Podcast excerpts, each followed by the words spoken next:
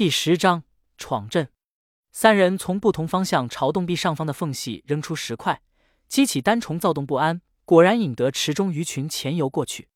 玄玉果断喊道：“小子，是时候了，上！”刘威咬咬牙，盘算着长的应该比短的安全，起码不打滑。他迈开步子，一脚踩上就近那根长石垛。尽管心里不踏实，但脚下稳稳当当的踏实感，让他心中一阵窃喜。师傅，没事。再往前走一步。刘伟英声称是，但脚下却慢得很。毕竟若依说有块瑶石不能用，他虽然是小白鼠，却不想做傻白鼠。选长的还是短的呢？刘伟怕老道开骂，忙补上一句：“师傅，我知道自己选，就是有点紧张，所以嘟嘟囔囔，您别见怪啊。”老道正准备破口大骂，闻言无奈直摇头。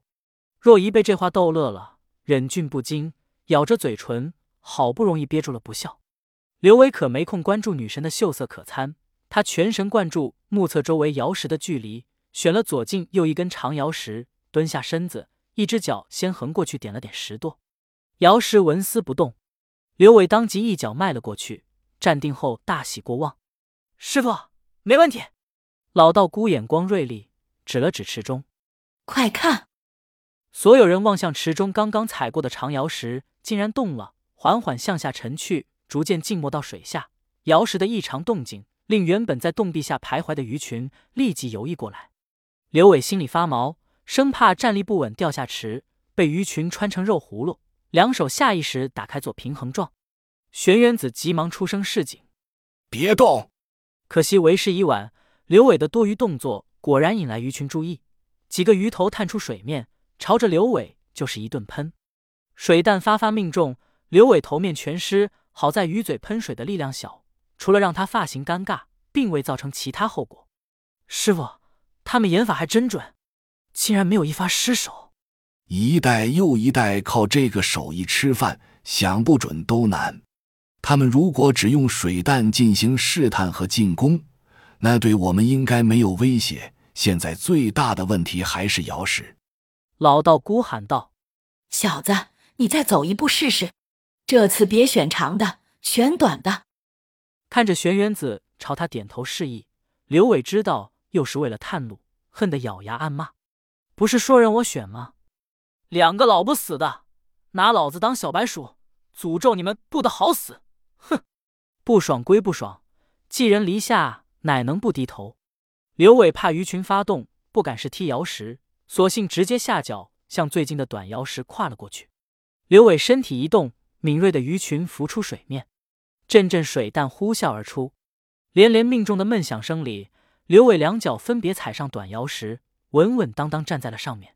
此时，所有人齐齐盯住的是刘伟刚刚踩过的长瑶石。果不其然，瑶石缓缓浸没到水下，又不见了。看着瑶石如预料一般变化，玄元子和老道姑的脸色开始变得凝重起来。若仪看了看两人。想说话又不敢说，只能憋住。你怎么看？师姐不是也看出来了吗？祖师爷这单是古墓的机关枢纽，无非是风眼加水道。既然木门靠水道调节风眼气压来开启，那么墓里也该是一样。这方莲池就是水道机关所在。从刚刚满意的池水可以推断，水道机关直连风眼，也就是说。沉默的瑶石最大可能会造成风眼异常，而风眼一旦重启，木门就会关闭。要想石门再开，起码三十年。玄元子点头表示认同。若依花容失色，如花年纪却要在古墓里待上三十年，谁能不动容？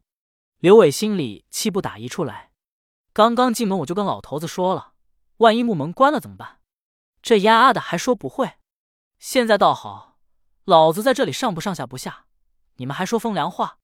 他虽然也担心在古墓里被关三十年，但一眼望见若仪的漂亮脸蛋，心里又平衡了。有美丽小师姐陪着也好，两个老头子凑一对，我和若仪配一对，平时还有个听话的活死人师兄使唤，这小日子倒也算逍遥自在。若仪忧心忡忡道：“师傅，要不还是回去再准备一些渡水的设备？”刘伟一听若仪要走，顿时慌了，喊道。师傅，你们走了，我怎么办？玄元子瞄了老道姑一眼，淡淡回了一句：“你师姑如果要走，为师亲自送出门，关你屁事！你给老子站好了，别多管闲事，絮絮叨叨。”刘伟是个鬼灵精，听出老道话里套话，立马不吭声了。老道姑冷哼一声：“老娘要来便来，要走便走，要你送个屁！别摆个主随客便的嘚瑟模样，我不吃这套。今天这幕，老娘要定了。”若一见师傅朝玄元子放狠话，明白他给家族面子，不想当他人面骂自己，于是心里做了一番权衡，识趣的退了半步，不再说话。玄元子摆出一副丝毫不以为意的神情，客客气气的说道：“没问题。”听师姐的，一家人最重要是和和气气。没时间跟你东拉西扯，办正事要紧。既然这里是祖师爷的丹室，也是墓地，那么莲池机关的设计和承载，只有可能属于个人性质。师姐说的跟我所想完全相同。祖师爷羽化飞升前，无论是炼丹还是赏莲，能自如穿梭瑶石阵的人。只能是他一人而已，所以现在除了小石头，谁也不能再踏足瑶石之上，否则后果难料。什么后果？师傅，你可别吓我！你们要是不过来，我害怕，万一出什么意外，你们转个身都跑了，剩我一个人怎么办？越想越惊，刘伟就差没转身几个跨步逃回岸去。千万别乱动！老道赶紧抬手做个镇定的手势。安慰道：“师姑好不容易让你第三根踩了阴爻，凑齐一个对卦，对应我们东南方入池的卦象。”玄元子这一番关于卦象方位的说法，彻底把刘伟说懵了。啥也不懂的他，只能处在原地，一动也不敢动了。若依好奇问道：“如果师弟先选的是阴爻，怎么办？”老道姑慢条斯理的解释道：“祖师爷设计机关。”如果只是固定使用某一个石垛触发机关，没必要做成一阴一阳的大眼之术。既然用了，那丫头你猜测其用四十有九的逻辑就成立。但大眼之术主要用于卜筮，以推算的结果来确定卦象，再以爻辞定吉凶。